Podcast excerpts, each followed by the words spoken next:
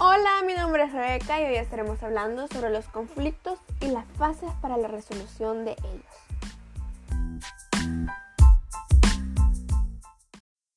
Bueno, primero que nada debemos entender qué es un conflicto, porque no nos vamos a sentar a intentar resolverlos cuando ni siquiera sabemos a qué se le entiende como un conflicto. Esta es una situación en la cual dos o más personas que tienen intereses diferentes entran en confrontación, oposición o emprenden acciones mutuamente negativas. La solución de conflictos es como toda habilidad social. Se aprende y se desarrolla a lo largo de la vida, con la práctica. La resolución se realiza mediante un proceso que incluye las siguientes fases. Número 1. Descripción del problema y valoración de su identidad. Para solucionar un conflicto es necesario que lo conozcamos. Debemos describir la situación conflictiva. Debemos valorar qué tipo de conflicto es, tratando de explicar por qué se produce con tanta intensidad. Por ejemplo, una pelea de dos jóvenes de primer año en el pasillo de su escuela. Número 2. Especificación del problema. Detallar los componentes de la situación y las respuestas ante ella. Siguiendo con el ejemplo, están involucradas dos jóvenes, una afectada y otra culpable donde la culpable le reclama a la otra chica de que salió con su novio en una fiesta y por eso llegó y le pegó. La otra chica afectada niega todo lo sucedido ya que ella nunca fue a dicha fiesta y que solo es un rumor para dañar la amistad que tienen. 3. Redefinición del problema. Implica ver el problema desde otro punto de vista diferente al personal, buscando información objetiva y así cambiar cualquier dato que no se relacione con la situación del problema.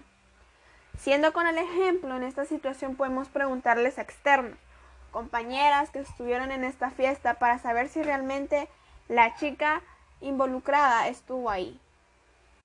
Número 4. Determinación de objetivos. Es necesario expresar con claridad y detalle la meta que se pretende alcanzar. Se debe especificar qué constituye la solución al problema. Siguiendo con el ejemplo, las dos jóvenes pueden llegar a un acuerdo. Se deben sentar y hablar y valorar sobre las opciones que tienen. Aceptar que nunca estuvo con el novio de su otra amiga y que solo fue una mentira, que no estuvo bien, que ella llegara y le pegara y que ambas deben disculparse. Número 5.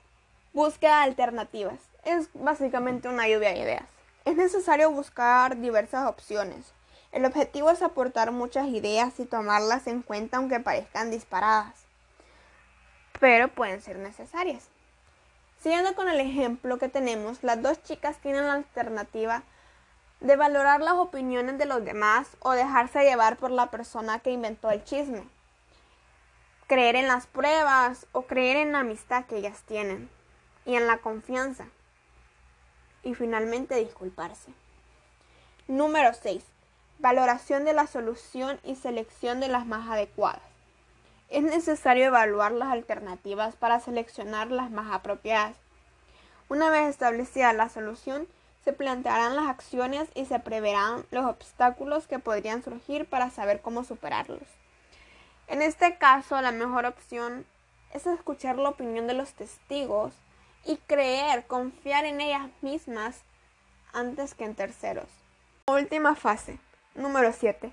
Aplicación y evaluación de las respuestas. El proceso de solución de problemas se habrá completado cuando se ponga en práctica la solución elegida y se logre el objetivo.